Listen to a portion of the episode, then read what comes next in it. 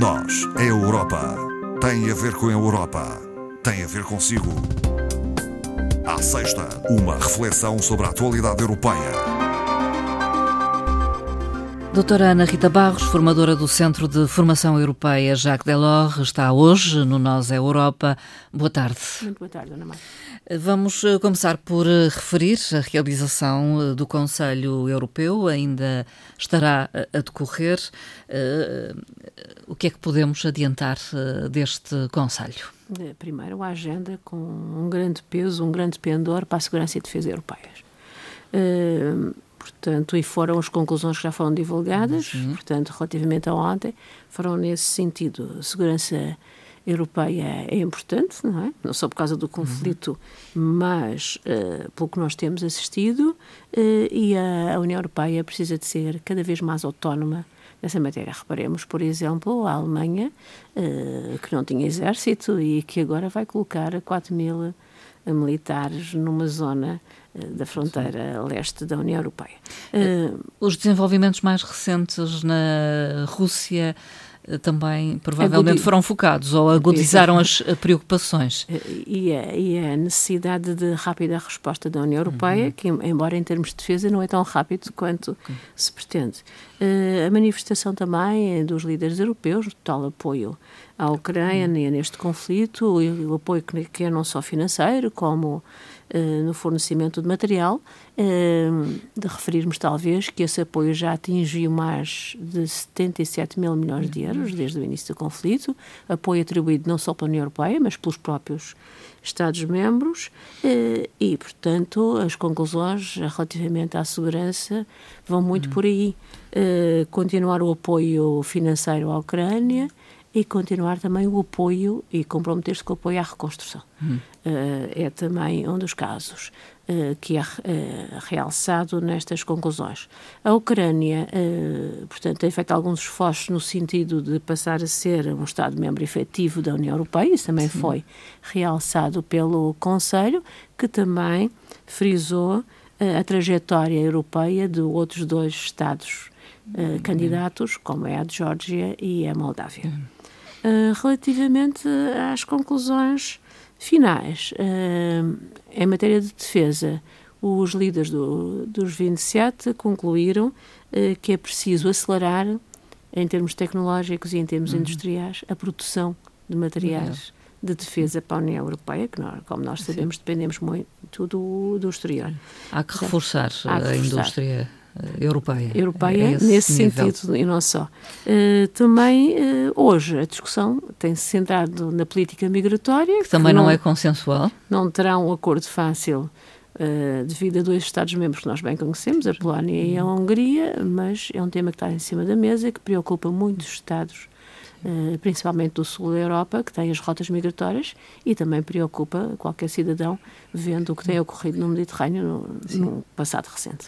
E, doutora Ana Rita Barros, este Conselho Europeu acontece uh, praticamente no final do semestre da presidência rotativa sueca. Uh, Exatamente. Uh, Seguir-se-á a Espanha, Espanha, amanhã já. Portanto, durante seis meses, a Espanha dará prioridade a uma política virada para a América Latina, já estão agendadas reuniões nessa área e depois segue-se Uh, a Hungria, veremos como é que sucede uh, essa presidência, porque já houve alguns líderes europeus que quiseram uh, su suspender esse semestre de presidência rotativa da Hungria. Uhum. Não se chegou efetivamente, mas Sim. a nenhuma conclusão, mas houve esse sentido. Assim, face uh, às posições da Hungria em várias matérias. E, eh, e, o não cumprimento do Estado Direito, Sim. não é? Como nós sabemos. Uh, não será fácil, Sim. não será fácil uh, conseguir isso, mas é uma forma de pressão, digamos assim. claro. assim. Realizou-se entre nós, em Sintra, Portugal, o Fórum Anual do Banco Central Europeu. Uh, vieram personalidades uh, de, do mundo da banca e, enfim, uh, Christine Lagarde manteve o, o, seu discurso duro em relação à subida das taxas de juros. Sim, a Christine Lagarde começou por salientar no seu discurso o processo inflacionista que nós temos assistido, dizendo que ele é persistente, e nós sabemos que sim, hum. e que se tem repercutido Uh, em fases na economia do, dos Estados.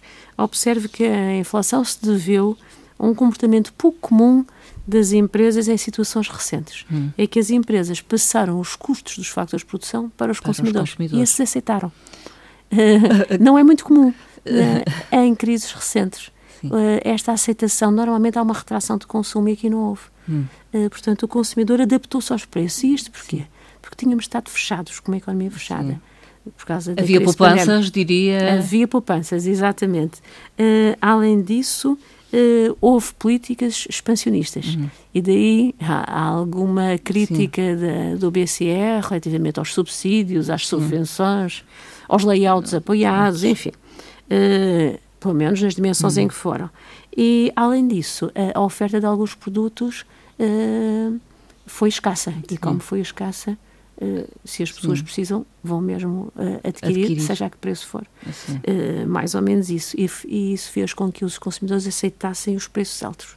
Eh, uma crítica é de Christine Lagarde, dizendo que, embora essa situação esteja um pouco mais controlada, essa variável, há uma outra que agora se revela, que é a convergência dos salários. Ou seja, portanto, com os preços a subir, os salários têm tendência a subir. Isso Subir tem sido também. pedido pelos negociadores. Eh, espera, segundo as projeções do banco, que os salários até finais de 2025 subam 14%, repondo o poder de compra dos Eh, trabalhadores anterior À pandemia? à, à pandemia. Exatamente. Só que isso também pressiona a inflação. Há um outro sinal também preocupante, segundo a Presidente, que é o crescimento do emprego.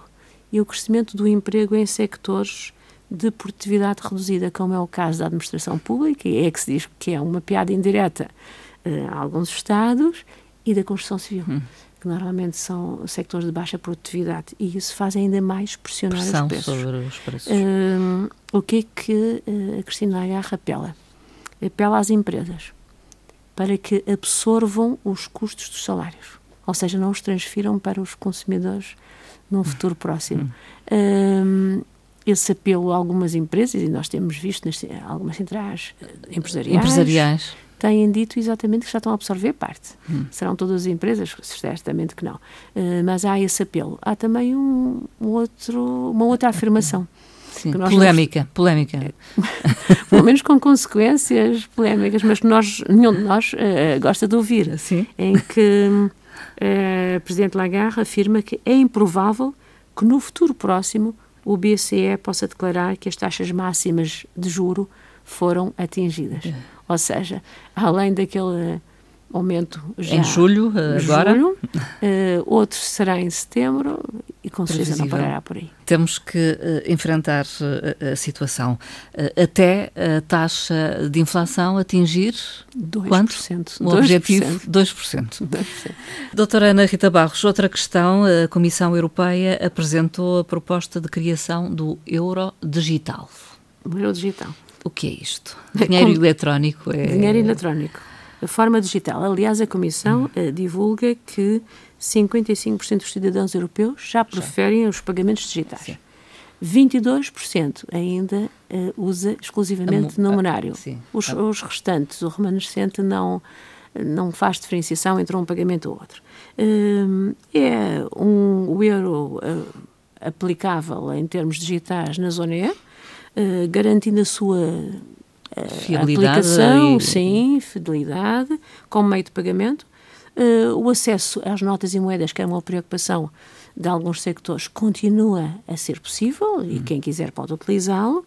Eh, a proposta prevê que as pessoas possam usar gratuitamente os serviços e também prevê que existam eh, taxas controladas por parte das empresas que aceitam esses pagamentos. Nós sabemos que eh, as empresas muitas vezes eh, até nos dizem para Sim, sim, pagar sim. em numerário, Em numerário. porque Para há taxas a pagar à banca. Esta, eh, este euro digital será controlado pelo BCE. A proposta da, da Comissão, que ainda vai ser aprovada pelo Parlamento e pelo Conselho, determina uma determinada quantia máxima por cidadão, 3 mil euros. Em carteiras de investimento seguras, podendo os pagamentos eh, serem feitos quer por via da internet, quer em operações presenciais. Eh, mas controlado pelo banco, enquanto que agora nós temos esses pagamentos através de empresas privadas. não é? Já há uma determinada preocupação de, de vários sectores, para já de alguns cidadãos. Há desconfiança? Uh, quanto aos dados fornecidos onde é que eles ficam armazenados e o acesso que têm. Portanto, mas isso hoje em dia é, é, é quase inevitável. Sim, sim. Mas também por, por parte da própria banca. Hum. Porque receia uma potencial corrida aos bancos na medida em que hum. o, o, cidadão depois tem acesso uh, ao pagamento de outra forma. Uh, o Banco Central Europeu já manifestou apoio à proposta, uh, aliás, a iniciativa deles, Sim. e depois concretizada pela Comissão, e, e até disponibilizou-se a esclarecer Dos os legisladores europeus, portanto, o Parlamento e o Conselho, sobre esta matéria.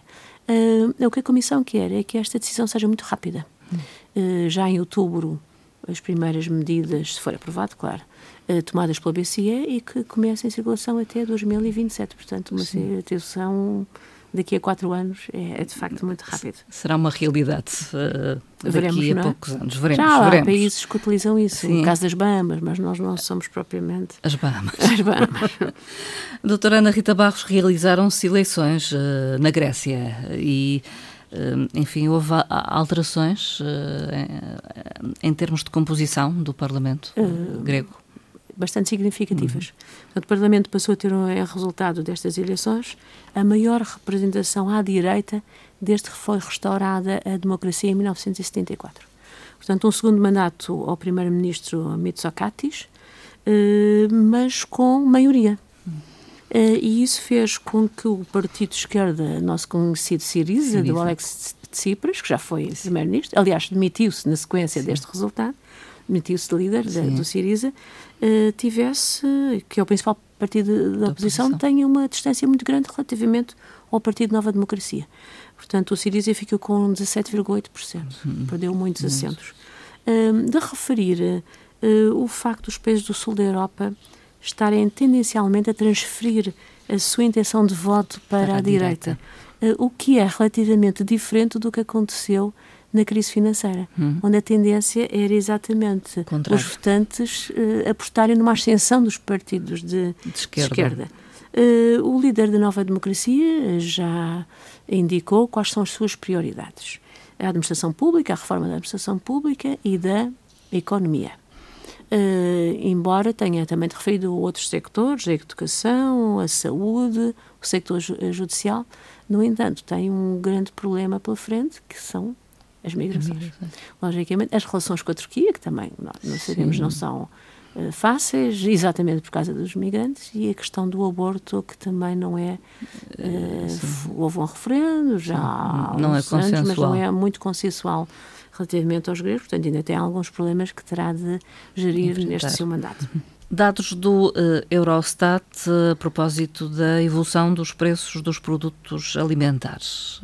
Eh, revelam, portanto, relativamente ao primeiro trimestre deste ano, 2023, e o trimestre homólogo de 2022, portanto, o ano, o primeiro Sim. trimestre de 2022 com o primeiro trimestre de 2023, um acréscimo de 7%. 17%. Mas no caso de Portugal e Espanha, 33%. Um, não é o maior acréscimo desde que começou o conflito, uh, mas é sim, é muito, é muito significativo. Onde é que está uh, a pressão sobre os preços aqui. Sim. O aumento dos preços do, dos ovos em mais uh, 60%, uh, em consequência do, da questão dos cereais armazenados na Ucrânia e também o seu transporte através dos canais de segurança da União Europeia, o preço do arroz também mais 51%, das azeitonas e uh, da carne de suíno. Sim. E isto porquê? Também por causa da seca e, aliás, esta é a razão do aumento Sim. de preços na Península Ibérica, da seca que assolou a Península Ibérica, daí o preço das azeitonas estar uh, muito Sim. elevado. Portanto, Portugal e Espanha são uh, responsáveis. A única descida de preços nesta média europeia Sim. foi da Lituânia. Uh, portanto, o resto dos preços na produção agrícola aumentaram significativamente. É, é os Países Baixos também têm os preços sob controle. O nosso caso é, de facto, e nós notamos, é de facto muito relevante. Uma das últimas questões tem a ver com uma formação uh, em política de coesão dirigida a, a, jornalistas. A jornalistas. Portanto, já não é a primeira vez, Sim. portanto, é uma repetição deste programa, programa de estudos Eu in My Region.